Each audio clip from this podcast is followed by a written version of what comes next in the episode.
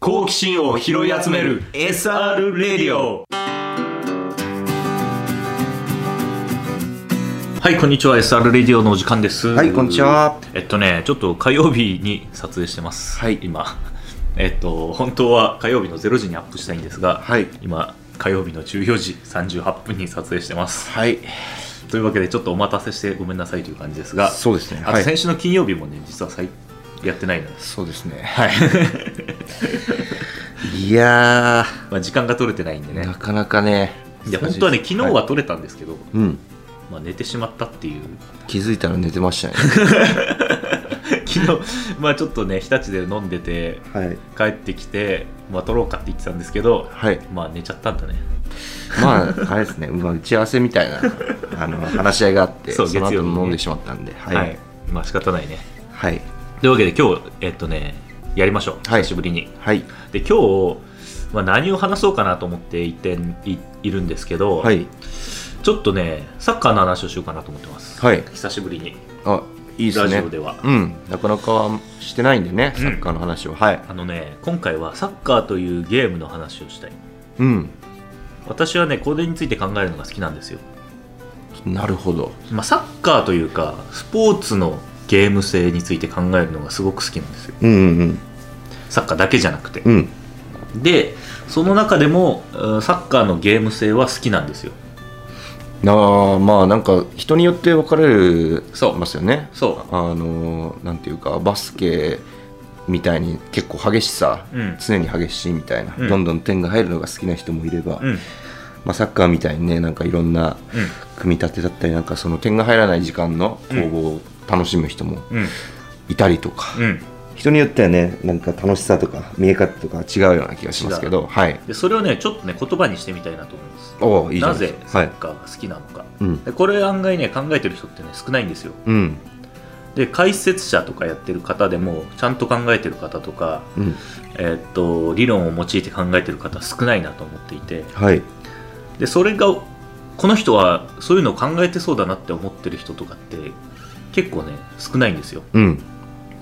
なるほどあの岩政さんとかはいはおそらくすごい考えてるなって思うんですよねうんうん私があの興味のある分野について、はいサッカーというゲームのゲーム性についてはい深く考えているで多分、えーっとサッカー選手はい今現役でプレーしてるサッカー選手とかは自然に考えてるとは思うんですけど、うんまあ言葉にはできないと思うんですよね、うんなかなかうんうんなぜサッカーが好きなのかサッカーというゲームが好きなのかまあもうサッカーが好きであることが当たり前すぎて、まあ、あんまりそ言う葉としてうんあの言語化するっていうのはそうしないぐらいなそ感じになってると思いますようね。で、はい、私がねなんでサッカーが好きなのかっていうのをまあ端的に言うとはい、自由な領域が広いゲームだからなんですよねうんうんうんうん何をしてもいいっていう、はい、はいでまあ、えー、と対照的なのが野球うん何をしてもよくないうんえー具体的に言うと野球は攻撃と守備の順番が決まっていてはい相互に攻撃と守備の時間が決まっていて、うんえー、とボールが来たら基本的には、まあえー、と出塁するために、はいまあ、ボールを、まあ、バットを振ったり、うんまあ、見送ったりするんですけどでバットに当たったら基本的には一塁側に進まなきゃいけないはい一塁側に行ったら二塁に進まなきゃいけないうん基本的にはっはいていうのが全部決まってるんですよねはいでピッチャーはミットに向かってボールを投げなければいけないっうんていうで、うんえー、と内野手はボールが来たら、まあ、一塁とか、はいまあ、決められた場所、まあ、場合によっては二塁とか、うんえーホームホームベースとかうんに投げなければいけないうん決まってるんですよねやらなきゃいけないことがそうですね、まあ、というか、まあ、こここの場面でこのとこの場所にそうゴロが来たらフライが来たらそうこういうふうに処理するみたいな定石みたいのが全部そう割ともうそう定石もあるし、うんえー、ともうルールとしてルールとしてもルールとしてもあるはいでそこが私はあんまりあのやっぱ得意じゃないなって思うんですよねうん好きじゃないはいえっと、意思決定の、えっと、範囲が狭いうんなるほど考える範囲意思決定の範囲が極めて狭いはいでそれがえっとねバッターが多分考えることとかっていうのはあると思うんですようんあの相手とのピッチャーとの対決の中で予測したりはいこうしたいとかいろいろあると思うんですけど、まあ、その範囲が、まあ、極めて少ないんですようんだから私はなんかね子供とかにやらせるのであれば意思決定の範囲が広いスポーツをやらせたいなと思うんですよね、ああなるほうん、何をやってもいいどはいでサッカーをサッカーで例えるならば別にずーっと自分がボール持ってボーっとしててもいいんですよねうん何もせず、うん別にまあ基本的には勝ちに行かなきゃいけないんで、うんまあ、それで勝てるならばそれでいいはい誰にも怒られない、はいうん、なんですけど、まあ、それでは基本的には勝てないから、まあ、みんなボールを動かすんですけど、うんまあ、別にそれをやっててもいいでキーパーがボール持ってずーっとボール持っててもいいはい足元でっていう意思決定の自由さがすごい好きなんですよねうんうんまあ別に攻めずにずーっとボールを回しててもいいはいずーっと 自身のゴール前に引いててもいいうんそのじ意思決定の範囲が広いプラス一人で一人の意思決定じゃなくてチームの利益を考えた意思決定をしなきゃいけないうんサッカーというスポーツははい11人というチームで意思決定をしなきゃいけないんですよねうんが最適な結果を得るための意思決定を自分がしなきゃいけないはいっていうのが、まあえっとまあ、近いスポーツで言うと,、えっとまあ、バスケとかは遠くない、うんうんはい、バスケ、えっとまあ、ラグビーアメフト、うんただ、えっと制限が多分かしあ、えっとサッカーより多いバスケなんかはそうですね意思意思決定のスピードとかもうん速早いい早いし、うんえっとここに何秒いちゃいけないとか、うんえっとまあ、何秒以内にシュートを打たなきゃいけないとかうんっていう制限がまあつく、まあ、うんその分コートが狭くて、まあ、点数が入りやすいっていううん特徴のあるゲームだと思うんですけど、はいえっとまあ、人数が単純に5と11なんで今度はバスケとサッカーを比べるとはい5と11なんで、えっと、意思を揃えるのが11の方がやっぱり難しいんですよね、難しいですまあ、多ければ多いほど難しい基本的に、だから、まあ、ピッチも広いしうんだから再現性のあることをするのがサッカーの方がまあ基本的には難しいですよね、うんまあ、サッカーとフットサルでもそうなんですけどはいっていうところも含めてサッカーって面白いですよね、うん11人で、えーっと最適な結果を得るために11人の意思を意思決定をしなきゃいけないうん自分一人の意思決定が、まあ、結果的には11人の最適な意思にならなきゃいけないっはいていうのが、まあ、ベースとしてすごい好きなんですよ私は、でえっと逆に言うと,、えーっとね、個人スポーツうんみたいなやつは僕はあんまりやっぱり好きじゃないのかなって思ってるんですよね個人スポーツって陸上とか、うんそう陸上水泳とかはい、まあえっ、とテニスの1対1とか、ああうん、まあ卓球だったりとか卓球の1対1とか、とかはあの好きな分野にはやっぱり入らないのかなと思うんですよねゲーム性としてはい、うんあの、まあ、スポーツとしては面白いと思うんですけど、はいゲーム性として面白いかというと私はもう少しあの複雑だなんか、うん人がたくさん絡んでた方が面白いうんっていうふうに思うんでえっとねそこの、まあ、ゲーム性が非常にサッカーは好きなんですよ私ははい何をやってもいいんだけど何をやるのも許されてるんだけど、えー11人の最適な結果を求めるためにうん個々人が意思決定をしなきゃいけないっていうゲーム性が好きなんですよはいで別にボールを下げてもいいしっていううんでそこが多分、えー、とちょっとずつ規制があるのが、まあ、バスケであったり、はいアメフトであったりラグビーであったり、まあ、後ろに下げちゃいけないとかはいまあいろいろあると思うんですけど、まあ、それがゲームによって異なるんで多分私はラグビーアメフト、えーバスケはいサッカーとかは好きなジャンルだなと思うんですよねうん自由性が高くて意はい思決定が行える、うんでさらにちょっとね深く考えていくとねうんあのゲーム理論っていうのがあるんですよはいゲーム理論ってわかるよく聞きますよねゲーム理論をねさサッカーに転用して考えるとね面白いのよどういうことですかえっとねさゲーム理論っていうのがちょっとウィキペディアで一応調べてみるかはい正しいのをちゃんとねお伝えしたいんで、はいえっとウィキペディアでいきましょうはいえーっと社会や自然界における複数主体が関わる意思決定の問題や行動の相互依存的状況を数学的なモデルを用いて研究する学問であるうんとのことです。はい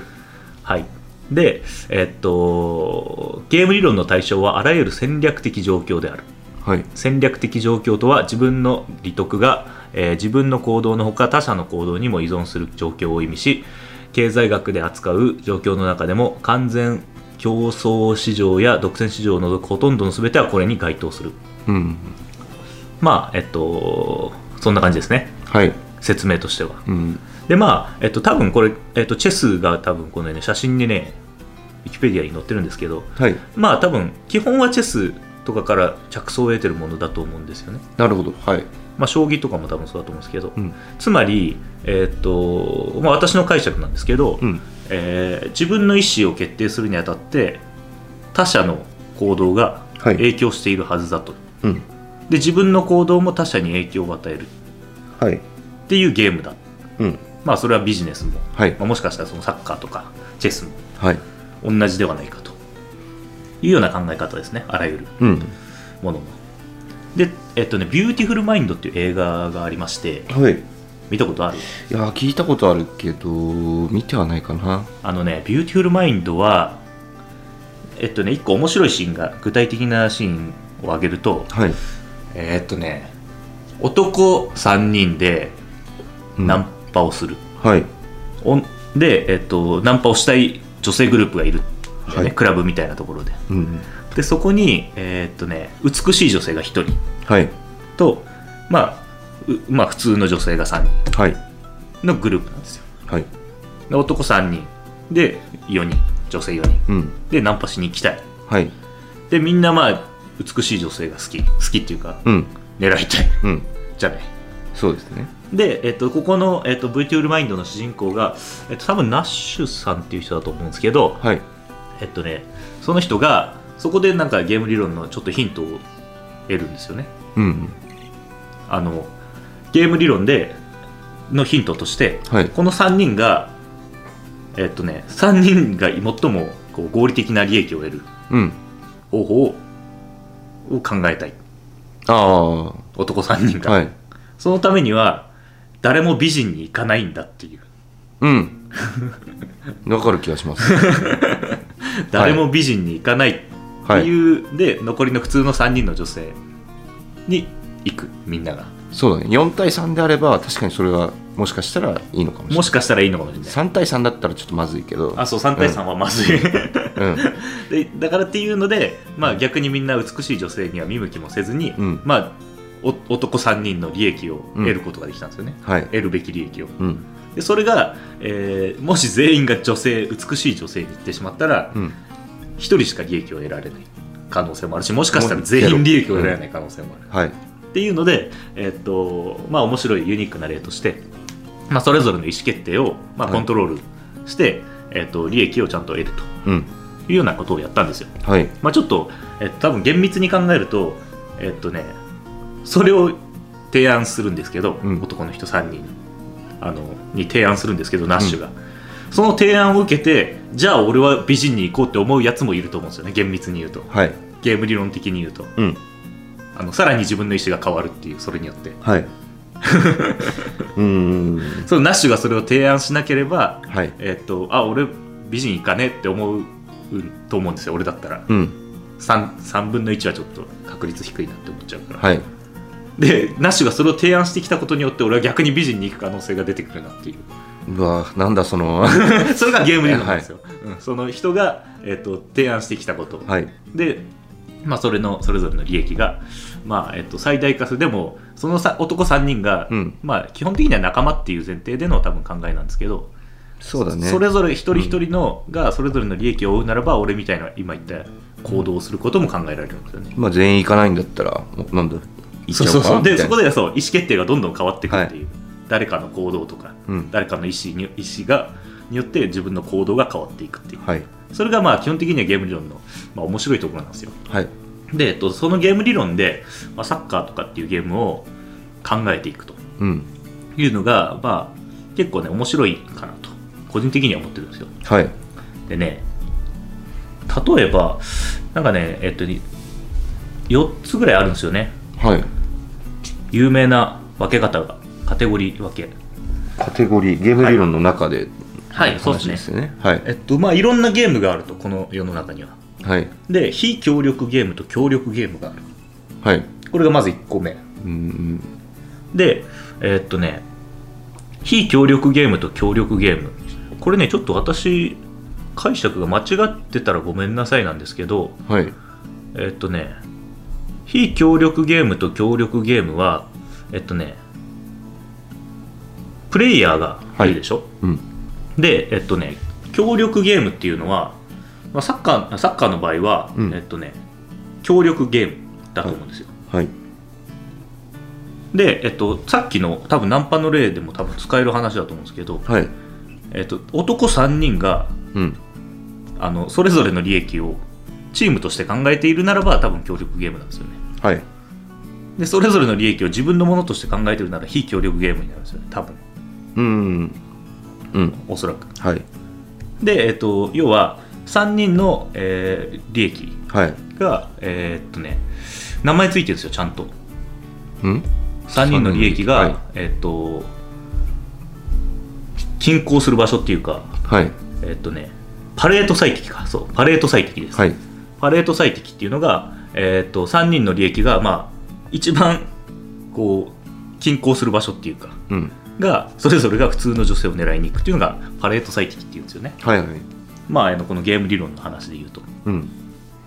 でえっとね一方で、えっとその3人の利益はいが、えっとチームのこととかを考えずに、えっと均衡する場所っていうのもあるんですようんそれがナッシュ均衡っていうんですよねうんなんか聞いたことあるんですよねパレード最適ナッシュ均衡そうそうそうそんうそうそう、で多分このナッシュ金庫のナッシュっていうのが、えービューティフルマインドのナッシュさんなんですよはいああそういうことなんだ多分多分そうだと思います、確かそうだった気がしますはいはいなるほどでサッカーに戻りますけどはいサッカーはすごい基本的なことなんですけどうん対戦相手の利益とこちらの利益が合致することはないんですよねうん基本的には、はいえー相手の得点はこちらの失点であって、はいまあここちらの勝利は相手の負けなんですようんだからそこが均衡することはないんですよねはいつまり、えー、と我々プレイヤーとうん相手側プレイヤーがこれどっちもこれで OK だよねってなるゲームってほとんどないんですよねはいまれに、えー、とリーグ戦の最終節とかでお互いに引き分ければ残留が決まるみたいな、とかワールドカップでもありますよねそうそうそうそういうそあのこその瞬間だけ、えっとお互いに多分協力しなきゃいけないよううんなところが起きるんで、えっとそれそれが多分パレート最適とかになると思うんですけど、うんその現象ってパレート最適っていう名前が付けられると思うんですよね多分、はいお互いに最適な結果がう合ん致して、別に攻める必要も守はいる必要もないから、そのままぼさっとゲームを終わらせればいいはいで基本的にはサッカーはそれが起こらないんですようんこっちの利益と相手の利益が相反するはいものであるとだからえっとねまあ今例えば鹿島アントラーズが自分たちのサッカーについて、うんえっと一生懸命考えるうんということをやっているんですが、えー、とそれはまあ一方であんまりゲーム的にはうんあんまり良くないっていうかうんこちらの利益を考えるのも大事だけどはい相手の不利益を考えた方が良かったりするわけ、ああ逆に考えるとねうんはい徹底的に多分モーリーノとかそういうのが得意だと思うんですけど、うんこちらの利益を考えるというより相手の不利益をどんどんうんあの満たしていくっていうか、はいそれがこちらつまりこちらの利益になるうんまあ、多分将棋とかの戦い方も自分がこう動かしたいんだじゃなくて、うん相手はこう動かされたら嫌だろうなっていう考え方でずっとやる人とはいまあこっちお俺はこうやって動きたいみたいなうんやる人では多分ゲームに対する考え方が違うなと思うんですよねはいで多分、えっと小笠原光雄とかはいああいう人は多分そのゲーム性を本質的なところで理解してるうんこっちの利益ももちろん大事だけど相手の不利益をしっかり考えて、うん行くと結果的にはこっちの利益になるよねみたいななるほどっていうのが、うんえっと、チームとしてちゃんと意思を揃えていかないと、うんそれもあんまりうまくいかないはいのが多分サッカーの面白いところなんですようんうん意思を揃えていかないと、えっとまあ、それぞれの意思決定がちょっと違う判断で、はい判断基準で行われてしまうと、まあ、相手の利益になるような行動をしてしまうとか、うんうんうんっていうことが起きてしまうのがサッカーの面白いところだなと個人的には思うわけですよ。なるほど、まあ、今のを聞いてなああそうだなって思うのがなんか小笠原だったり、うんなんかそういうまあ、俗に言うゲームをコントロールできるようなプレイヤーっていうのは、うん相手の不利益を、うんえっと起こすうんことに長けてるような確あかあそう気いうがしますことはあると思いますにあの自分たちの利益もしかりなんですけども、うんコントロールしてる人って、まあ、そ相手もコントロールできてるわけですからそうそうきっそうそうそうそうとある程度は、うんまあ、完全にコントロールすることはできないんで、うんうんあれなんですけども、まあ、そういう部分で。そういう部分がねあると思いますよ、うんはいでまあ、えっと、相手すらもコントロールしてしまおうという考える人は多分ゲーム的にサッカーをしっかり考えられてる人なのかなとはいいうふうに思ったりもしますはいであとは、まあ、ちょっとざっくり簡単に言ってしまうと同時進行ゲームと交互進行ゲームっていうところもあって、はいおそらくサッカーは同時進行ゲームなんですよ、あ全部はい同時にね、行われてますからはい、で、えっと、交互進行ゲームは、えーちょっと私の解釈になっちゃうんですけど、はいえーおそらくチェスとか将棋とかはいつまりお互い相互に判断が、うんターンが訪れる、はいまあ、もしかしたら、えーっとビジネスとか、まあ、交渉ビジネスというか交渉かな誰かと交渉するときとかは、うんえー交互進行ゲームになりやすいのかもしれないです、はいえーっとお互いが独自に、えーっと判断をして進んでいくゲームではなくてこちらが判断をしたとか提案をしたものに対して相手が公開してきたはいそれに対してまたこっちもやっていくみたいな提案し直すみたいな、おそらくそういうのは交互進行ゲームに入ると思うんですけど、はいまあ、そういうところで同時進行ゲームの方が、えっと、より多分あのスピスピード感というかねうんっていうのが多分求められるんですよね、圧倒的に多分違うんじゃないですかねはいそうそういうのがうん結構ね、えっとねあるんですよサッカー的には多分、はいえっとゲームが開始した瞬間開始した瞬間からもう、えっと相手の判断を見ながらこちらの判断をしていかなきゃいけない、はい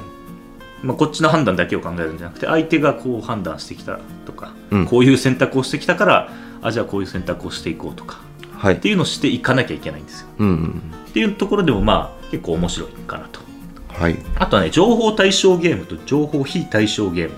うーんていうこれはちょっとわかんないねはいえっとね、おそらくうーこれも私はあんま詳しくは分かんないですけど情報非対象ゲームはビジネスとかは情報非対象ゲームなんですよ、うんえーっていうのは例えばえーっとね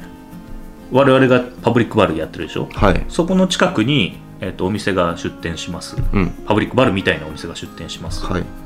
てなった時に、えーっと 2, 2つの店舗が持ってる情報とかってうん同じじゃないじゃないですかうんとかそうですねはい情報が違うんですよね持ってる情報の量がはい戦い戦う上での情報の量がうんそれがもう情報非対象ゲームとおそらく言っていいはずああはいはいなんでサッカーとかは多分おそらく情報は、えっと、基本的には対象になるはずうんのゲームだと思うんですようね、んとかあと交渉するとき、はいえっと、誰かと交渉するときとか、えっとまあ、銀行と交渉するとき、まあ、まさしく半沢直樹みたいなうんやつとかは情報非対象ゲームなんですよそっかえっと半沢は持ってる情報は少ないですから、うんあの 銀行が銀行じゃねえ企業がなんか隠してるうん時に半沢直樹がそれを見抜くために、えっと少ない情報を自分たちが持ってる情報は少ないっていうことを前提として、うんえっとその企業にいろいろ探りを入れていくわけですね、はいとか釜をかけたりするわけ、うんそれでやっと、えっとゲームとして半沢が勝つ道筋が見えてくるみたいなはい多分銀行員の人とかは情報非対象ゲーム得意だと思うんですけどうん多分そういう自分たちが持ってる情報開示されてる情報っていうのは少ないというのが前提の上で自分の選択とか行動を取っていかなきゃいけないうんのが多分情報非対象ゲームだと思うんですよだから多分ビジネスとかはそういう側面がはい強いでね最後のはね僕は全く分かんないんですけどはいう短期間ゲームと複数期間ゲームっていうのがあるらしいですーん まあ短期間はまあわかるけどこれはねちょっとね私は全く分からないです複数期間うんうんゲーム複数期間ゲームそうスポーツは短期間ゲームなんですかねどうなんだろうね短期間ゲームだと思うけどね、ちょっとねここは私も調べてみます、はいまあ、とりあえずそういう、まあ、あの有名な分け方としてはそういうものがあるらしいですはいでね本当はいろいろ細かくあるんですよゲーム理論ってはいただ、えっと、ベースとしては、えっと、私は意思決定のえっとまあやり方うんの、えー、と考え方としてゲーム理論を使うんですよ、はいまあ、すごい細かいことをやってしまうと多分数学的な話になってしまって、うん多分難しくなってきちゃうきちゃうんで、はいそこまではあの踏み込んでないんですけど、えー、と意思決定の範囲、えー、と考え方としてゲーム理論を使うっていうのがベースに私はあるんですようんで例えば、はいまあ、サッカーでえーっとね勝ってるチームと負けてるチームがありますよね、はい状況としてうんで勝ってるチームはこのままゲームを終わらせたいとするはいで負けてるチームがファールを受けたはいそしたらボールリスタートするよねうんボールを置いて手でボールを置いてはいリスタートしようとしたら勝ってるチームの人が目の前に来るわけですよ、うん当然そりゃはい時間を使いたいから、はい別にイエローカードもらってもいいからうん目の前に出てくるわけ、うんそうした時にイラッとするわけじゃない そうですねはいイラッとするわけ、はいあのこボールを早く始めたいから、イラッとするんだけどそこで、まあ、ゲーム理論的に考えると、うん相手の意思決定とこっちの意思決定の推論を立てるわけですようんこれは何をするのが一番こっちの利益につながるつまりゴールとかはい勝利につながるんだっていうのを考えなきゃいけないですよね本当は、はいまあ、ナチュラルに、はいまあ、別にあの 筋道立てて考えなくていいから、うんナチュラルに考えていてほしいと思うんですよ私だったら私はですね監督なら、はいで一番やっちゃいけないのが相手を突き飛ばしたり、そうですうねん、うんあのとにかくゲームを長引かせる方うん方向には行ってほしくないわけですね、なぜならば突き飛ばしたら相手は倒れることができるわけですねはい倒れて審判を呼び寄せて「うんおいファールだよ」って「あいつイエローだよ」ってうん言えるわけですよね、それでまた時間を30秒ぐらい使えるわけですよ、はいそれは相手の利益になってしまう、うんでこちらの不利益になるからそういうことはやらないでほしいはいであとは、えっと、手段としては、えっと、しレフェリーにもう、うんちょっとこいつ近いからどかしてってうんいう、はいおそらくそれが、まあ、現実的にはうん一番なあの相手も嫌だしはいこっちも、えっと、得する可能性が高い選択なんですよね、うんかまあそいつを無視して後ろ向きに始めちゃうかとかはいボールを動かしちゃうかとかっていうのが、えっとまあ、つまり相手が取る行動まで予測してうん相手の利益を考えて、はいこっちの利益を考えて一つ一つの行動を取らなきゃいけないんですよねうんでそれができない選手とか、まあ、ちょっとヒートアップしちゃうとそういうのが分かんなくなっちゃうから、はい突き飛ばしちゃう人とかが多いんですけどうん多分そういう人は、えっと、あんまりサッカーのゲーム性を理解してないうんだ負けてる時に審判にわざわざ文句を言いに行くやつとかうんはあーゲーム性が分かってないなって思っちゃうんですよね ああそそれすごくわかりますヒートアップしてるにしろ、うんヒートアップしてて仕方ないにしろ負けてる時に審判に文句を言ってる時間はないわけですよゲーム、うんうんで相手にとって利益になる行動をわざわざしてるわけですよねそうですねそれによって審判のレフェリングが変わらないんでうんっていうことを、まあ、ベースとして、まあ、持っていてほしいなと思うんですよね応援するチームの選手とかは、いやーそうですよねてかまあ負けてるチームとかも圧倒的に不利じゃないですかその場面では、そうそうそうそうそうでそのゲームをコントロールしてるのは勝ってる方なので、うんそうそうそうそう全てをコントロールされてしまうとあそうそう全く思うつぼになってしまうということそうそうそうそうがあるんで相手のそうそう 思うようにいかないようおっにしゃる通りするのがそうそうそうベストですよねだ最か低でもら、うんそうゲーム性を考えた時には私はずっと思ってるのはサッカーは先制しちゃった方がうん、ゲーム性をゆたくさん使えるんですよねそうですねはい何でもできるから、うん審判に文句を言ってタラタラすることもできるし、まあ、ささっとボールを始めて追加点狙いに行くこともできるはいけど負けてるチームはもう何もできないですよね、うんあのこいつ本当は突き飛ばしたいけど、うん 突き飛ばすことを許されないんですよゲーム上、うんだから多分サッカーっていうゲームは本当はやっぱり先制点を取りに行った方が、うんえー意思決定の幅がすごく広がる広がりますし広がっていく相手の意思相手の意思決定も狭くなるんでそう逆に言うとそうそれを優位に使えるっていうそこうそとうですそうねそう、はいだから、まあ、ベースはねえっとねそれをちょっと考えていった方がうん結構ねサッカーというゲームをねまあスムーズにというかねはいより勝つ確率を高めるならば多分そういうことを考えていかなきゃいけないんだろうなというふうには私は思うわけですねそうだなまあヒートアップするのはいいことなんですけどね面白いんですけどね、うんまあ、なかなかねそういうのがねそうです負けてる時のヒートアップはもう僕は本当にイラッとします 応援してるチームでもあの審判にそうねわざわざ時間使って抗議したりとか、はいでちょっとメールいきます、はい今日はこんなところです、はいでえっとメールいつも楽しく拝聴させていただいております、はいツイッターでお世話になっておりますサクサクですあはいえっと先日はパブリックバルにもお邪魔させていただきありがとうございましたはいえっとねなんとねこのね私サクサクさんにお会いしたんですよね鹿島スタジアムでもおお先日はいさてアンガーマネジメントの回を聞いていて私も34年前にアンガーマネジメントの本を読んだなと思い出したのでメールしましたおおすごい職場の人がよく怒っておりなんでそんなにコントロールできないんだろうと思ったところからですはい人は変えることはそうそうできないのですがまずは理解してみようかとお素晴らしいですね、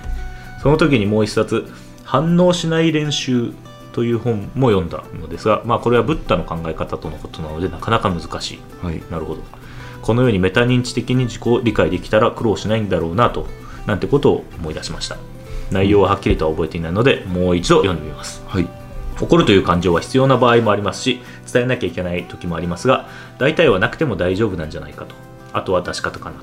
と、はいえー怒鳴ったり怒り出したりするんじゃなくて冷静に怒りを伝えられるようになりたいと思いますその後どうすればいいのか、まあ、その後どうすればいいのかまで適切に伝えられるように、えーしたいですね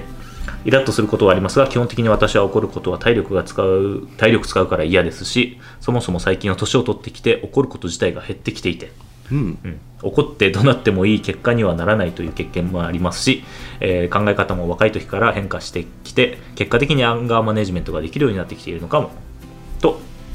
次につながる話題も出せずただ長く感想を書いてしまいすいませんいいえー次回も楽しみにしておりますまたバルにもお邪魔させていただきますねとはいでコロナの状況なので人が少なく空いてる時を教えてくださいとはいありまあそうですねありがとうございます、がとうございますまあ、確かに、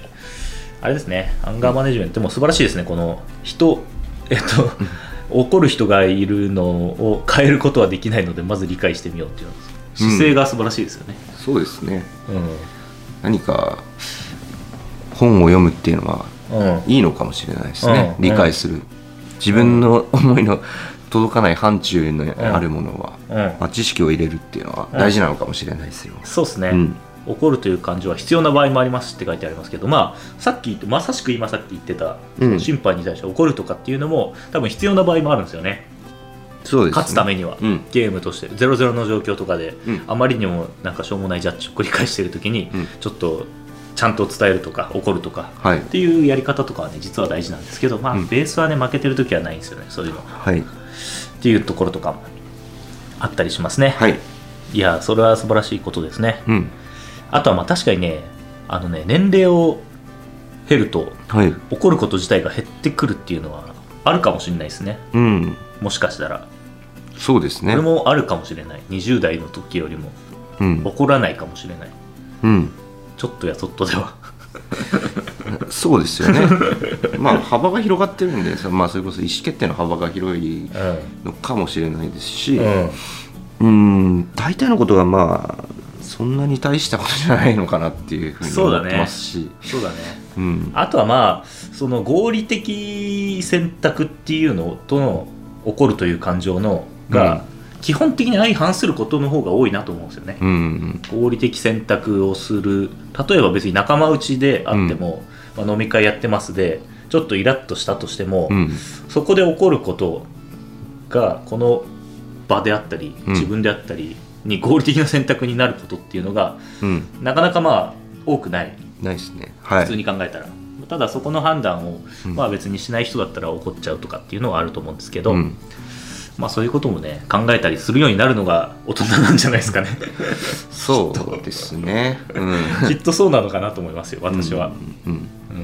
うんなんか親御さんとかもさ若い親御さんの方が怒ってる人多い気がするもんね、うん、うんあのちっちゃい子をもそうだねあれはまあ教育というかしつけはしなきゃいけないとかうん多はあ分るねと思います、しょうがなく怒ってる人もいると思うそうだねそれは、ん、そうだねうんまあ、そんなこともありますよはいはいという感じでしょうかはいはいというわけで、えっと、メールお待ちしてます radio.ronnaiblog.com と、えー、シャープ s r レディオでお待ちしております、というわけでまた次回の、えっと SR レディオでお会いしましょうバイバイバイバイ